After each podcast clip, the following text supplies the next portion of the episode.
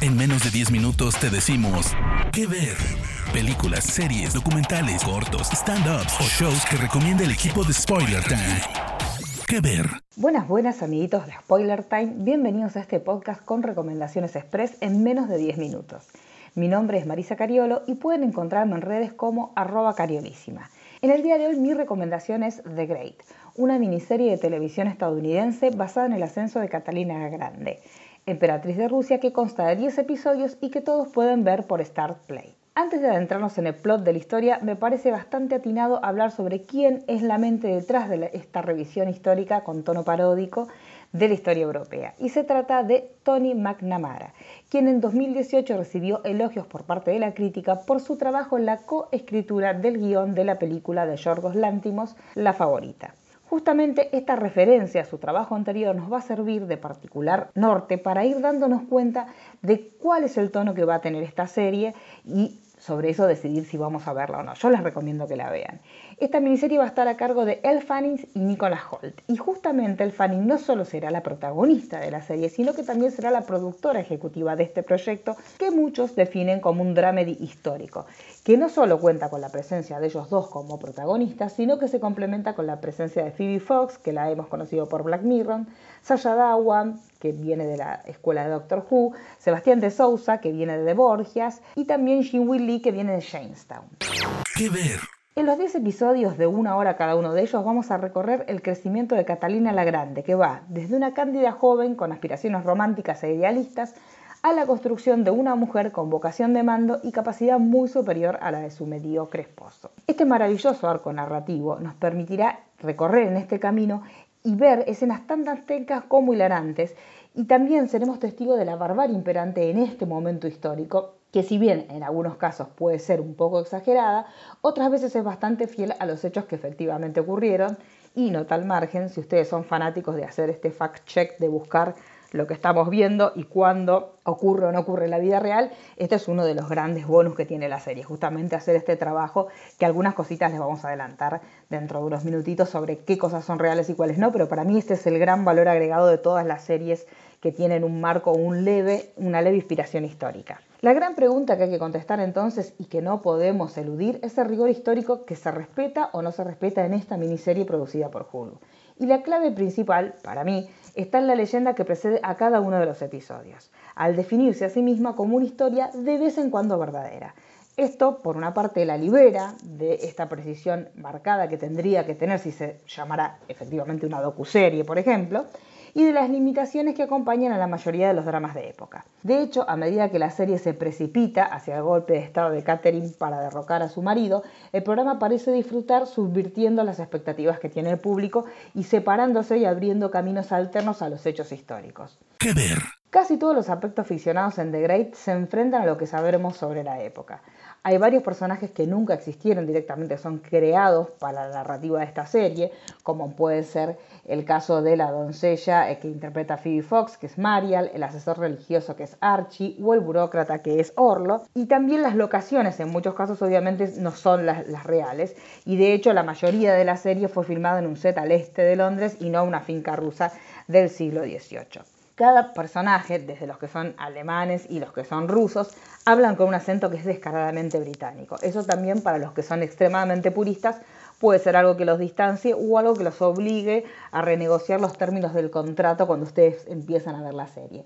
Y sobre este tema en particular, lo que dijo eh, McNamara fue que justamente no es una lección de historia, esto es un espectáculo. Entonces, desde ese lugar tenemos que empezar a sacarnos eh, varias de las expectativas que podamos tener sobre que esos elementos sean fieles a la historia o sean fieles a el perfil que deberían tener los personajes. ¿Qué ver? Vayamos entonces a lo que a todos nos encanta, que son los fact-check, las cosas que sí pasaron o no pasaron en la vida real y cómo se muestran en la serie. ¿Se casaron Catalina y Pedro III? O sea, el kit de, la serie sí. Catalina eh, nació como la princesa Sofía Augusta Frederica el 2 de mayo de 1729 y tenía 14 años, no 19 como se muestra en el programa, cuando fue seleccionada para casarse con el hombre que luego se convertiría en Pedro III. La Iglesia Ortodoxa rusa nombró a la nueva novia Catherine y según los informes Catherine y Peter se conocieron por primera vez cuando tenían 10 años y ella, la primera definición que tuvo de él fue repulsivo, o sea, fue la, la palabra que ella tuvo para definirlo cuando lo vio por primera vez fue un hombre repulsivo. Pero bueno, recordemos la época que estamos hablando y justamente también en los registros de la época se habla que ella se entrenó, aprendió y comenzó a formar la idea de que podría hacerlo ella mejor que su propio esposo.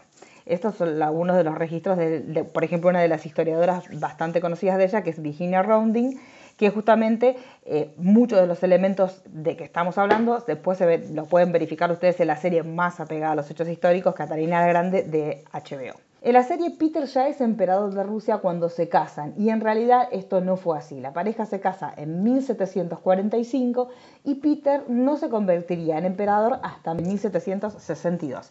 Es decir, que esta pareja, y particularmente Catalina, tuvo que soportar 17 años de un matrimonio sin amor de un hombre que en ese momento ni siquiera tenía el poder real como para ella poder llegar a derrocarlo. Así que acá ya tenemos un dato que es diferente a lo que efectivamente pasó. La pareja tuvo hijos juntos, eso es otro gran temón. Sí, en la serie Peter le dice a Catherine, vas a tener mis herederos, no hay mayor uso para ti. Recordemos que obviamente la visión que tiene de la mujer en esta serie está muy marcada por el espíritu de la época, donde la mujer era meramente el objeto a través del cual se lograba la descendencia para la llegada al trono. La mayor parte de la deslucida eh, relación amorosa de la pareja justamente tiene que ver con esto. Lo importante es que ella tenga un hijo, que ella pueda engendrar el heredero al trono. Eso cuadra totalmente con esta dinámica real y social que ocurría en esta época. En la vida real, en 1754 la pareja tuvo su primer hijo, en 1757, en 1752 y en 1775 tuvieron al cuarto de sus hijos. Igual para la historia, el hijo más pequeño nació después de la muerte de Peter, así que obviamente no era de él, pero sí la paternidad de los restos de los hijos ha sido puesta en duda, así que tampoco creamos que todos los hijos este, eran de Peter. Ahora vamos a hablar un poquito de por qué tenemos estas dudas, de por qué no era el padre de los hijos. Recuerdan que en la serie nosotros vemos que el personaje de Catherine tiene un, como un amante que está asignado a ella. Bueno, Justamente Leo, que supuestamente la serie es el amante asignado, no tenía este nombre en la vida real, pero sí lo que se sabía es que ella tenía amantes que estaban, entre comillas, blanqueados dentro de la estructura de su matrimonio y se llegó a decir que ella llegó a tener hasta 12 amantes. Con lo cual, por eso esto le comentamos, hay como un tema ahí de que no se puede saber efectivamente si todos los hijos que tuvo dentro del, del tiempo en el cual estuvo casada correspondían o no a la paternidad de Pedro. O sea, se, entiende que algunos sí y algunos no. ¿Qué ver? ¿Era el emperador tan insufrible? Porque si hay algo que es maravilloso en esta serie como está construido, también es lo insufrible que es el personaje de Nicolás Holt. En esto la historia tiene distintas versiones. En un momento, él, por ejemplo, en la serie lo vemos que está matando un oso para regalarle a Catherine y al día siguiente lo vemos súper tierno con las joyas de su madre fallecida caminando por los pasillos del palacio. Bueno, hay ciertos registros que cuentan que efectivamente él tenía estos temas de altibajos en cuanto a su forma de ser y los diarios de Catherine, lo que, las narraciones que ella tenía sobre su vida, lo definían como un borracho bueno para nada y un idiota. Entonces, eh, es real que muchos de los aspectos que vemos en Hall efectivamente tengan que ver con este, la personalidad de Pedro Grande. Y de hecho, hay muchos registros que también hablan de que él tenía inconvenientes eh, sexuales de difusión eréctil, por eso también hacen caer esta cuestión de que él pueda ser los padres de todos los hijos. Y vamos a unos últimos este, detallecitos para poder terminar ya esta recomendación que tiene que ser cortita. Eh, Catherine tenía, vieron que hay como una gran leyenda de si ella tenía relaciones con un caballo. Bueno, aparentemente esto nunca fue así, pero sí fue una mentira que se instaló en la corte para desacreditarla, al igual que esto sí lo vemos en la serie. O sea, esto fue un mito que probablemente lo comenzó el seno mismo de la corte para desacreditarla. Así que bueno, si ustedes aman eh, chequear datos y buscar certezas, me parece que esta es la serie indicada y aparte para tener grandes actuaciones, una gran reproducción de época y conocer un poco de distintos conceptos y de distintos lugares que las mujeres ocupó dentro de la historia en el mundo. Así que nos vemos en la próxima recomendación y si pueden vean The Great. De parte del equipo de Spoiler Times, esperamos que te haya gustado esta recomendación. Nos escuchamos a la próxima. ¿Qué ver?